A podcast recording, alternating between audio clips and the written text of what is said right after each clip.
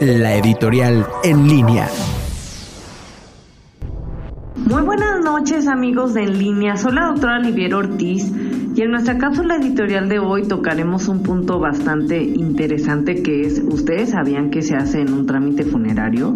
¿Cuáles son los papeles que requiero y a quién tengo que llamar?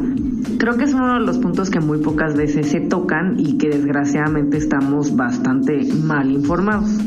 Punto número uno, cuando yo tengo una muerte natural en mi casa, que es, por ejemplo, que yo tengo una enfermedad avanzada y que desgraciadamente en ese momento pues fallezco en casa porque así lo he decidido, entonces no se tiene que hablar ni a la CEMEFO ni a la policía. ¿Por qué? Porque es una muerte natural. La familia se puede quedar conmigo en casa, despedirse y solamente el único trámite que yo tengo que pedir es el certificado de defunción. ¿Cuándo es cuando se tiene que llamar a la policía? Bueno, cuando es una muerte violenta, un homicidio, un suicidio, etcétera. Y entonces es cuando tiene que llegar la policía a investigar.